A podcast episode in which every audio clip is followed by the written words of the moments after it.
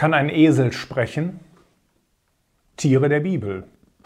Heute geht es um den Esel. Der Esel ist eines der ältesten Haustiere. 1. Mose 12, Vers 16 zeigt uns, dass er schon sehr, sehr früh domestiziert gewesen ist. 1. Mose 12, Vers 16 heißt es, und er tat Abraham Gutes um ihretwillen, und er bekam Kleinvieh und Rinder und Esel und Knechte und Mägde und Eselinnen und Kamele. Die Begebenheit hier aus der Zeit von Abraham spielt um 2200 vor Christus. Das heißt, wir können sagen, dass Esel schon im dritten Jahrtausend vor Christus domestiziert waren. Sind Esel dumm? Gar nicht. Jedenfalls die Bibel stellt den Esel nicht als ein dummes Tier dar. Es gibt eine ganz interessante Stelle in Jesaja 1. In Vers 3 heißt es: Ein Ochse kennt seinen Besitzer und ein Esel die Krippe seines Herrn. Diese Stelle ist übrigens der Grund, warum bei den Krippendarstellungen Ochs und Esel mit dabei gestellt werden. Nicht, weil sie im Neuen Testament erwähnt werden, sondern durch die Hintertür sind sie hineingekommen. Und sie stehen sozusagen stellvertretend für die Menschen da, die wissen, wer dort in dieser Krippe liegt. Das heißt, wer vor 2000 Jahren geboren und Mensch geworden ist. Der Ochse, der kennt seinen Besitzer. Und der Esel, der kennt die Futterkrippe seines Herrn. Und die große Frage, die ich an jeden Hörer stellen muss, weißt du, wer vor 2000 Jahren geboren worden ist? Richtig, Jesus Christus, der Sohn Gottes. Und er ist geboren worden, um am Kreuz von Golgatha zu sterben. Der Esel ist ein sehr trittsicheres Reittier. Beim, beim Gehen überlegen sie ganz genau, wo sie hintreten können. Und sie sind sogar auf den gefährlichsten Wegen, sind sie immer sicher, was ihre Schritte anbetrifft. Und 2. Chroniker 28, Vers 15 zeigt uns, dass ermattete Männer auf Esel ritten, weil das eben eine gewisse Sicherheit für den Weg gab. Das Buch Hiob zeigt uns, dass sie Herdentiere gewesen sind. Aber das Interessante ist, dass Esel Gestik verstehen. Sie kommunizieren mit ihren Artgenossen mittels Stimme, Mimik, Körpersprache und über das Absetzen von Kot und Urin. Und wenn zwei Esel sich treffen, dann blasen sie sich oft äh, gegenseitig äh, sanft in die Nase des anderen. Und auf diese Art und Weise geben sie wichtige Informationen weiter.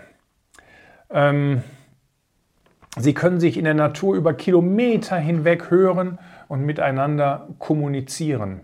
Das heißt, die Kommunikationsfähigkeit der Esel steht auf einem sehr, sehr hohen Niveau.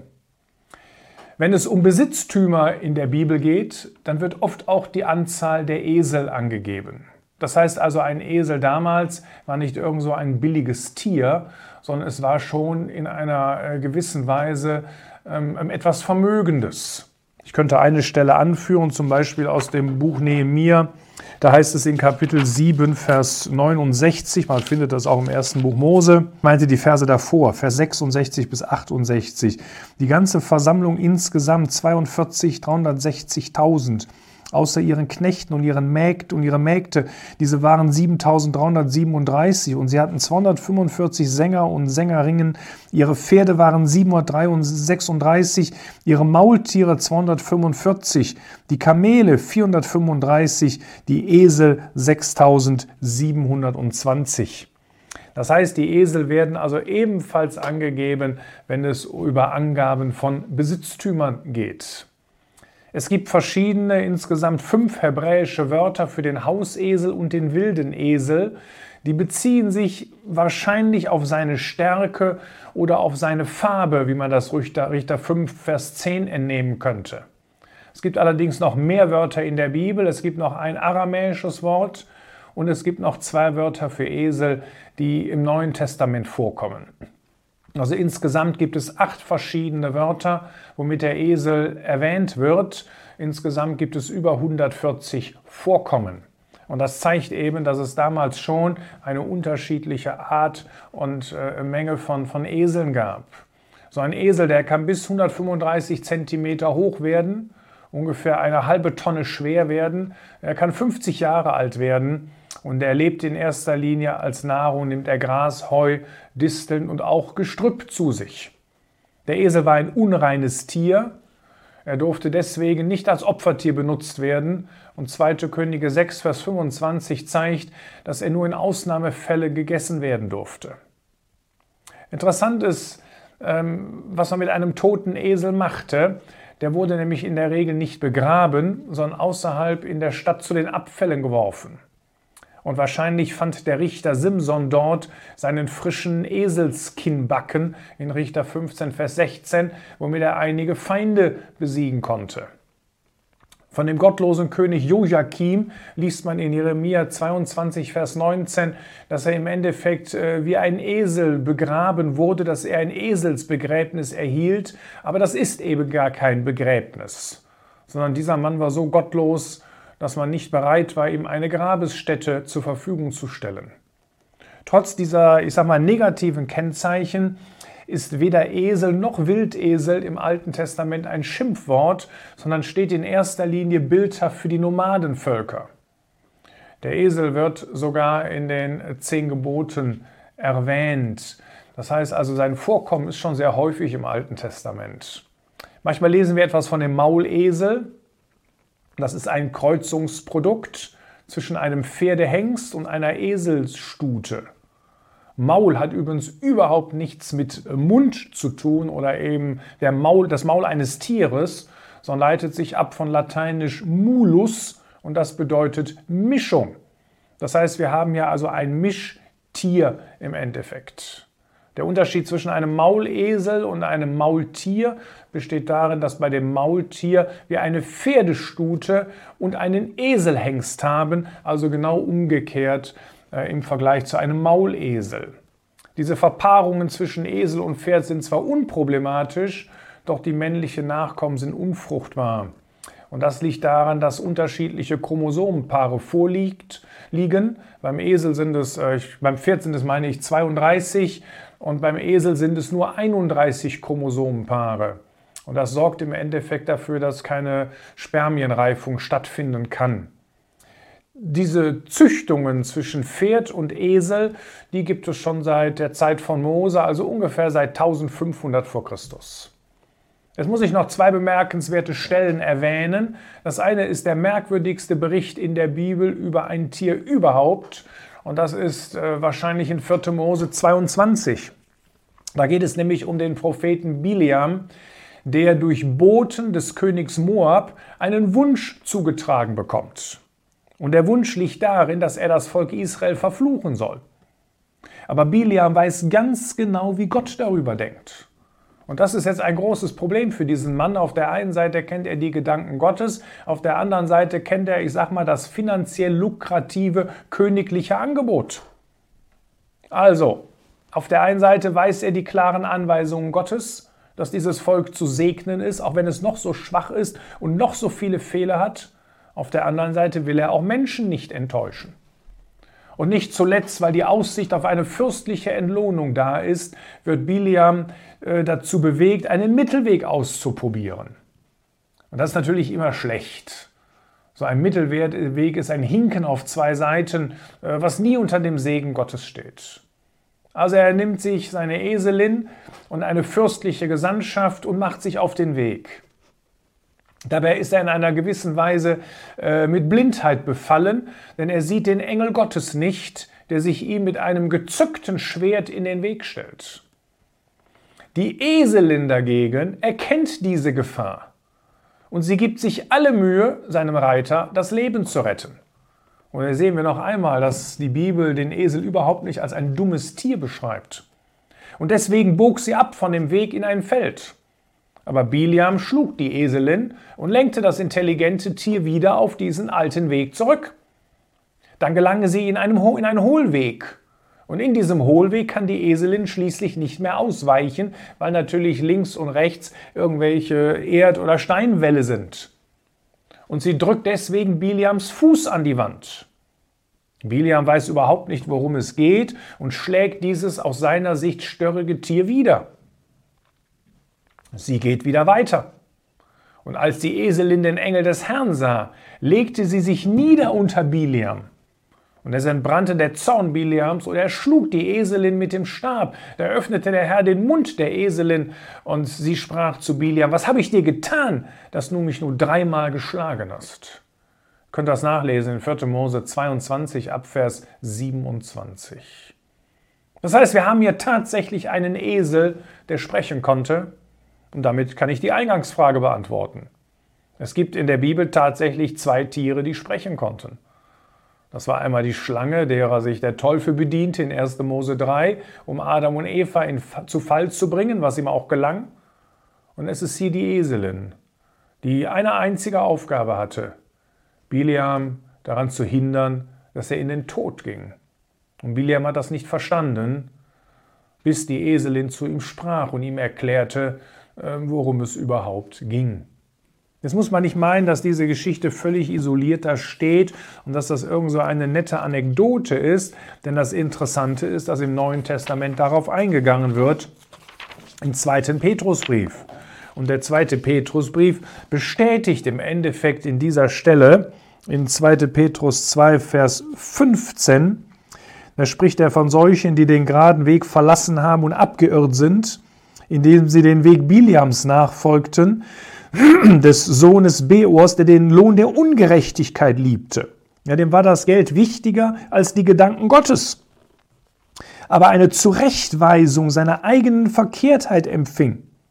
Ein sprachloses Lasttier, das mit Menschenstimme redete, wehrte die Torheit des Propheten.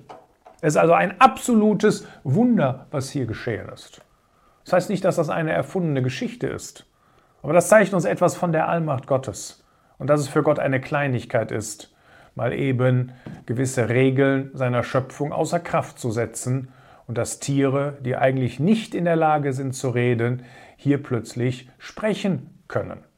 Noch einmal, die Tiere sind wirklich sehr intelligent und das führte so weit, dass in antiken Zeiten haben die Händler in der Regel ihre Tiere mitsamt den Lasten über kaum für Menschen begehbare Pässe der Gebirge geschickt, um diese Lasten auf die andere Seite zu bringen. Die Tiere waren so schlau, dass sie das tun konnten. Es gibt noch eine zweite Begebenheit, die ich kurz erwähnen möchte, wo es um einen Esel geht. Und das ist ein prophetisches Wort aus einem kleinen Propheten aus dem vorletzten Buch des Alten Testamentes, aus dem Propheten Sacharja. Da ist es in Kapitel 9, Vers 9, Frohlocke laut, Tochter Zion, jauchze, Tochter Jerusalem. Siehe, dein König wird zu dir kommen, gerecht und ein Retter ist er, demütig und auf einem Esel reitend, und zwar auf einem Fohlen, einem Jungen der Eselin. Und ich werde die Streitwagen aus Ephraim und die Pferde aus Jerusalem ausrotten, und der Kriegsbogen wird ausgerottet werden, und er wird Frieden reden zu den Nationen, und seine Herrschaft wird sein von Meer zu Meer und vom Strom bis an die Enden der Erde. Dieser Vers wird zweimal zitiert, einmal in Matthäus 21 und einmal in Johannes 12. Und beide Stellen machen klar, dass es sich hier auf den Herrn Jesus bezieht. Aber was ist das für eine seltsame Prophezeiung? Denn in Kapitel 9 ist von einem sehr friedlichen König die Rede, der kommt, einen sehr friedfertigen König. In Vers 10 dagegen von einem König, äh, der auch in einer gewissen Weise Gericht ausüben wird. Nun, diese Prophetie, die Zachariah ausgesprochen hat, die fand ungefähr 500 Jahre vor der Erfüllung durch den Herrn Jesus statt. Aber wie ist das möglich, dass hier zwei so unterschiedliche Seiten beschrieben werden? Das liegt daran, dass wir in Vers 9 das erste Kommen des Herrn Jesus haben. Und das ist erfüllt. Der Jesus kam vor 2000 Jahren auf die Erde. Und in Vers 10 haben wir das zweite Kommen des Herrn Jesus und das ist noch zukünftig. Aber wieso wird das hier miteinander verschmolzen? Denn wir wissen doch aufgrund des Neuen Testamentes, dass zwischen dem ersten Kommen und dem zweiten Kommen des Herrn Jesus doch noch die Zeit der Gnade liegt. Und sogar noch die Drangsalzeit. Erst am Ende der Drangsalzeit, kurz vor Beginn des tausendjährigen Reiches, wird der Jesus hier wieder auf diese Erde kommen. Wieso haben wir diese seltsame, ich sage mal, Verschmelzung dieser Prophezeiungen? Das liegt daran, dass im Alten Testament die Zeit der Gnade nicht offenbart war und auch nicht die Zeit der Versammlung. Es war ein Geheimnis. Und deswegen wird diese Zeitspanne, die zwischen, und dem, zweiten, zwischen dem ersten und dem zweiten Kommen des Herrn Jesus liegt, übergangen, sie wird überhaupt nicht gesehen. Und deswegen der, verbindet der Prophet hier diese beiden prophetischen Aussagen miteinander. Ich war das erste Kommen des Herrn Jesus ist geprägt, dass er in Sanftmut und Demut gekommen ist, auf einem Esel reitend. Bei seinem zweiten Kommen, da kommt er in Macht, in Kraft, in Gericht, in Herrlichkeit. Und Offenbarung 19, Vers 11 sagt uns, dass er dazu ein Schlachtross benutzt. Ein Schlachtross können wir vielleicht verstehen. Aber warum benutzt Gott an dieser Stelle einen Esel?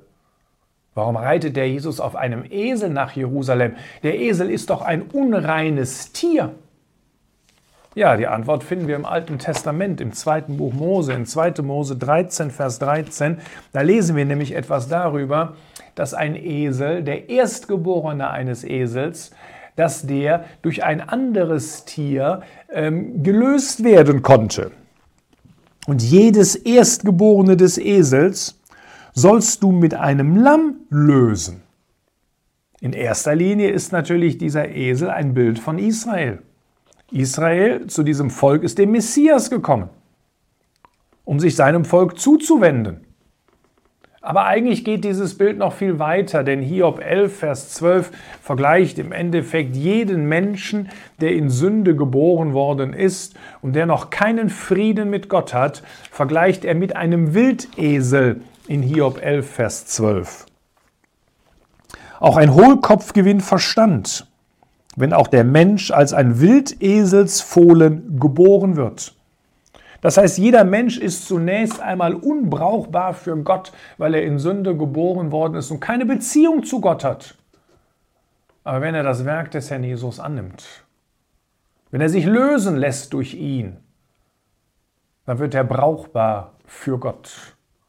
Und das ist der Grund, warum der Jesus auf einem solchen Eselsfüllen einritt, um zu zeigen, ich bin gekommen, um für die Frage der Sünde und Schuld zu klären, um unbrauchbare Menschen zu brauchbaren Werkzeugen Gottes zu machen, wenn sie mit ihrer Sündenschuld kommen und glauben, dass Jesus Christus für sie am Kreuz gestorben ist. Und ich hoffe, du bist ein solch brauchbares Werkzeug für Gott.